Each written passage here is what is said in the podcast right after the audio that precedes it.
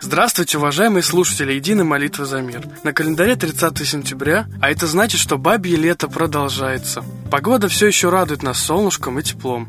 Кстати, вновь услышано наше с вами обращение к нему, и последние три дня на Солнце произошло очень много вспышек. И, кстати говоря, до сих пор Солнце не успокаивается. А это значит, что давайте обращаться к нему сильнее и чаще. И оно поможет нам не допустить начала Третьей мировой войны, голода и других угроз, которые нависли над нашей с вами страной. А также давайте обращаться к Богу Солнца, к нашему исконно русскому Богу Майтреи, и он поможет нам. Сегодняшний день ознаменован множеством событий. Одно из самых значимых печальных событий – это в 1941 году в этот день началось немецкое наступление на Москву. Эта операция называлась «Тайфун». Но Москву наши отцы и деды отстояли, потому что они по-настоящему любили нашу родину и готовы были отдать жизнь за нее. Многие эксперты говорят о том, что эта черта – любовь к родине, желание отстоять справедливость, смелость – была присуща нашим предкам всегда. Но почему-то сейчас мы стали забывать о своих великих и непобедимых корнях. А ведь давайте разберемся. Все нации чтят свои традиции. Они друг за дружку горой. Они уважают и берегут традиции и культуру своего народа. А вы? Знаете ли вы народные песни, традиции русского народа, русскую кухню? В Швеции, например, даже члены королевской семьи на некоторые праздники с гордостью облачаются в традиционные национальные костюмы. А вы хоть раз в жизни надевали русский сарафан? Да что там говорить, если слоган России для русских признали экстремистским? Уже обратиться народу русские нельзя. Уже и обратиться народу русские нельзя. Надо говорить российские. Давайте все-таки возрождать настоящие русские традиции. И это поможет нам справиться со всеми кризисами. Ну а теперь по традиции притча. Однажды вор пришел к гуру, чтобы приобщиться к духовной жизни. Гуру предложил ему для начала отказаться хотя бы от одной дурной привычки. Тот решил, что не будет больше лгать. Той же ночью, проникнув в царский дворец, чтобы ограбить сокровищницу, он заметил на террасе другого человека, сообщившего ему, что он вор. Поскольку тот дал слово не лгать, то признался, что тоже вор, и они оба пробрались в сокровищницу и разделили между собой найденные там бриллианты. Второй вор был никто иной, как сам царь. Он притворился вором, знавшим, где спрятаны ключи от шкатулок. Когда они делили драгоценности, правдивому вору стало жаль царя, и он предложил своему компаньону оставить в шкатулке один бриллиант. Так они и сделали. На следующее утро, когда было обнаружено, что совершено ограбление, царь, игравший ночью роль вора, послал в сокровищницу министра, чтобы оценить потери. Тот обнаружил бриллиант, оставленный вором, и, не моргнув глазом, положил его себе в карман, доложив царю, что все бриллианты похищены. Когда ночью грабители расставались, каждый со своей долей, царь узнал у правдивого вора его адрес. За ним послали, и тот, стоя перед царем, признался, что все бриллианты, кроме одного, были украдены им и неизвестным сообщникам. Бриллиант извлекли из кармана министра, а царь сместил его за нечестность. Вместо него министром был назначен правдивый вор. Он отказался от всех других своих скверных привычек, и его слава достойного помощника царя радовала сердце гуру. Так давайте учиться быть честными и никогда не врать никому, а главное, не врать самому себе. Сейчас такое время, когда только правдивость нас спасет. И хотелось бы передать слово человеку, для которого правдивость и честность – это поистине жизненная кредо. Передаем слово Светлане Ладе Русь.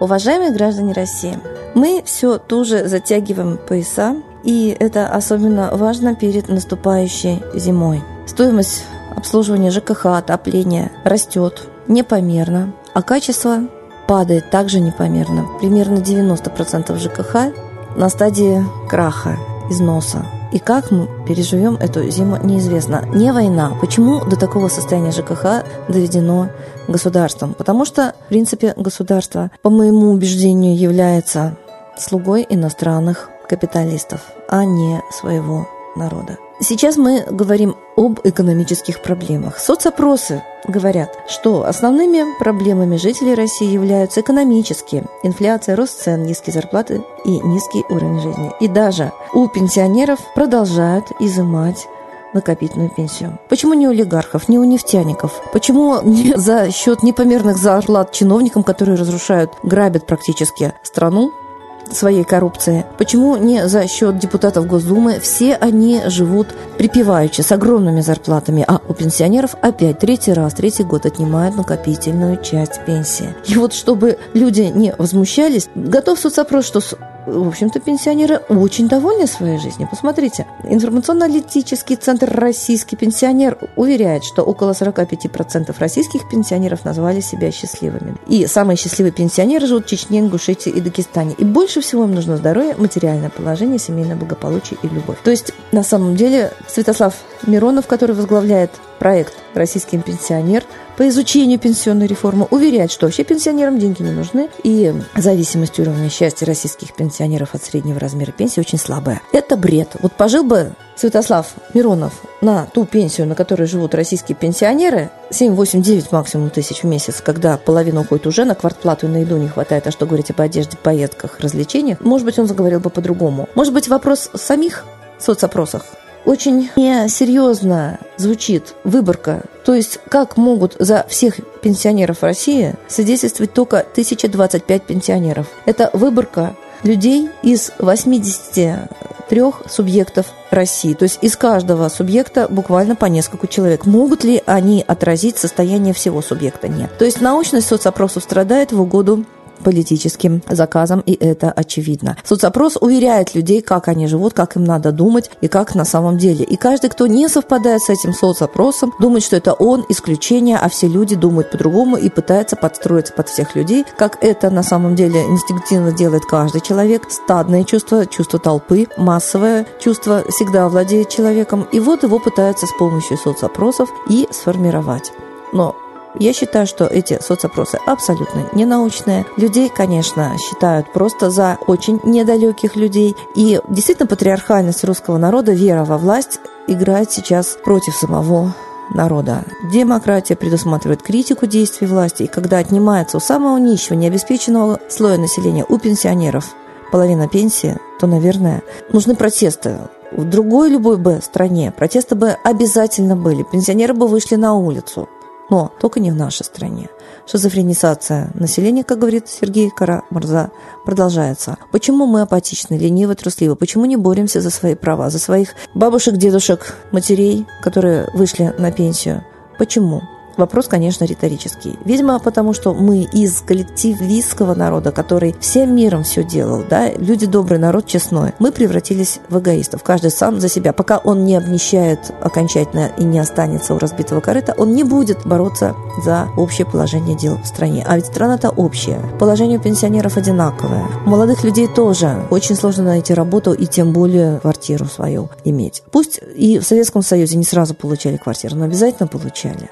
И я думаю, что нужно нам все-таки вспомнить 93 год, как мы перешли от социализма к капитализму. Это была цветная революция, госпереворот, по моему глубокому убеждению, и велась она, конечно, по сценарию ЦРУ, и, конечно, агенты ЦРУ не просто сидели, приватизировали, как говорил Путин, они никуда не ушли, если Америка продолжает писать нам законы. И вот о всех социальных шагах правительство тоже очень интересно пишут. Почему говорят, что правительство что-то решает? В нашей стране все решает МВФ, Международный валютный фонд, с 93 -го года. Он указывает правительству, какие будут у нас пенсии, налоги. И правительство послушно выполняет все рекомендации директоров МВФ. Вот все, что нам сказала организация, которая привыкла банкротить страны, выполняет наше правительство. Об этом молчат. О роли МВФ, о том, что наш Центробанк, по сути, филиал МВФ, не знает практически ни один гражданин. Украина знает, что МВФ ее банкротит, а вот Россия не знает. Нас просто прибирают кругом, забирают наши ресурсы, наши земли, въезжают, законы пишутся из Америки. И, конечно, это тот закон о Торах, который забирает у нас практически всю землю, все ресурсы и нас делает бесправными. Это убийственный закон. Это оккупация и колонизация. Открытая причем. Стирание границ, уничтожение российской власти, российских законов на территории Торов. И мы это терпим. Конечно, если стирание границ, то все это предусмотрено для иностранцев. Хотя там пишется, что могут и российские граждане воспользоваться без налоговой зоны. Так давайте все-таки вот эти непомерные налоги даже за недострой, за рухнувшие здания коренным жителям отменим, а введем большие налоги иностранцам. Вот так будет логично на нашей территории. Но для этого нам нужна сила духа, а сила духа нам дает только вера в справедливость, в высший мир и в своего родного Бога, как бы там это не запрещали, как бы не возмущались те, кто заставляет думать только о Христе, молиться только Христу. Мы уважаем, очень уважаем. И Христа, и Его учение, и Его веру, но понимаем, что Столько столетий прошло, столько носителей этой веры уже и соборов всяких церковных навязали именно свою волю, а не высшую. Нам, как православным, как христианам. И одно другому не мешает. Когда выгоняли русских богов сажанием на кол, пожарами, огнем и мечом, наверное, это не являлось учением Христа «возлюбите врага своего». Это противоречило полностью Христу. Это фашистские способы навязывания веры. И с тех пор, вот сейчас, агрессивно не пускается ни одна другая. А мы с вами по всем законам, и международным, и внутренним, имеем право верить, во что мы верим, и проповедовать то, что мы считаем нужным проповедовать. Если вы понимаете, что вы русские, должны вспомнить своих русских богов, русские корни, песни, пляски, свою культуру, то, конечно, вы имеете на это право. И не надо бояться окриков, выжимания головы в плечи. Это не русский характер. А русские боги вернут нам русский дух. И это очевидно. С Богом! Спасибо Светлане Ладе Русь, а сейчас торжественный момент – единая молитва за мир –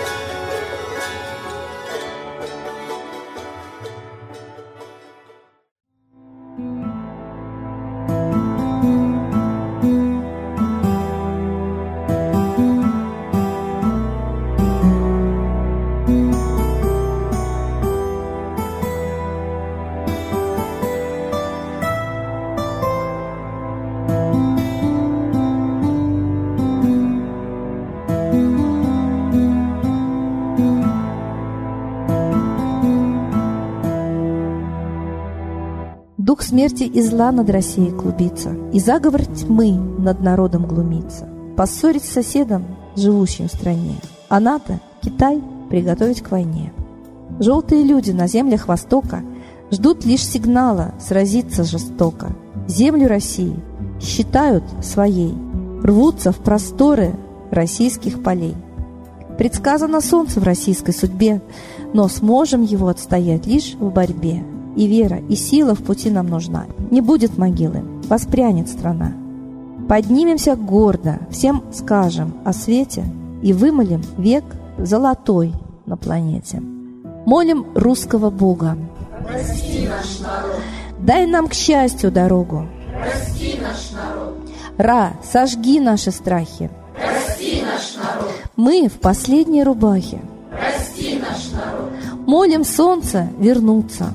Спаси наш народ. Чтобы от страха не гнуться. Спаси наш народ. Митра, Ра, Майтрея. Спаси наш народ. Нечисть нас не жалеет. Спаси наш народ. Русские люди, вперед, за богами. Вслух повторяйте вместе за нами. Если молитва уйдет в небеса, снова начнутся у нас чудеса. Честно и смело скажи свое слово. Русские боги помочь нам готовы. Хочу, чтоб нынче на Руси славление солнцу началось, чтобы светило в нас прожгло и ум, и душу всю насквозь, и чтоб сгорели в душах в прах и ложь, и алчность, и вся лень, и в наших солнечных сердцах зажегся б новый Божий день.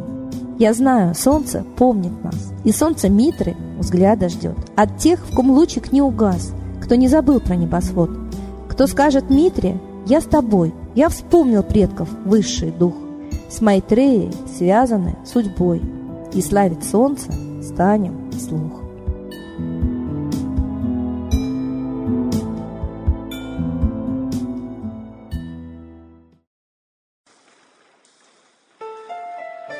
Новый порядок несет сатана. Миру готовы мор и война. Русские боги, спасите страну. Трусости, лени, простите вину.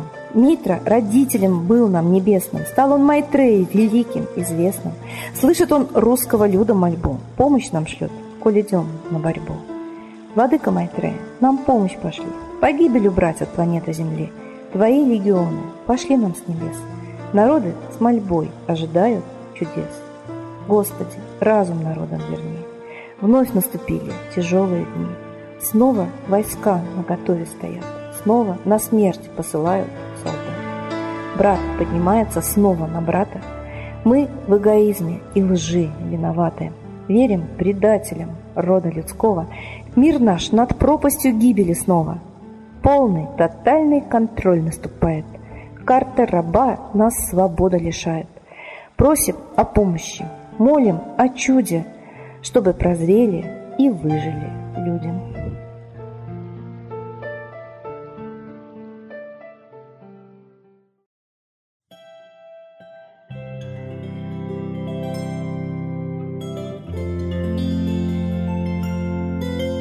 Спасибо всем, кто сегодня помолился за мир. А это значит, что мир стал, может быть, на чуточку, но лучше. Принимайте активное участие в акциях «Молитва за мир». Следите за новостями на сайте и в группе. А в самое ближайшее время будет объявлен конкурс, на котором мы выявим самого внимательного слушателя молитвы за мир. Мы ждем вас на следующей трансляции. Удачи!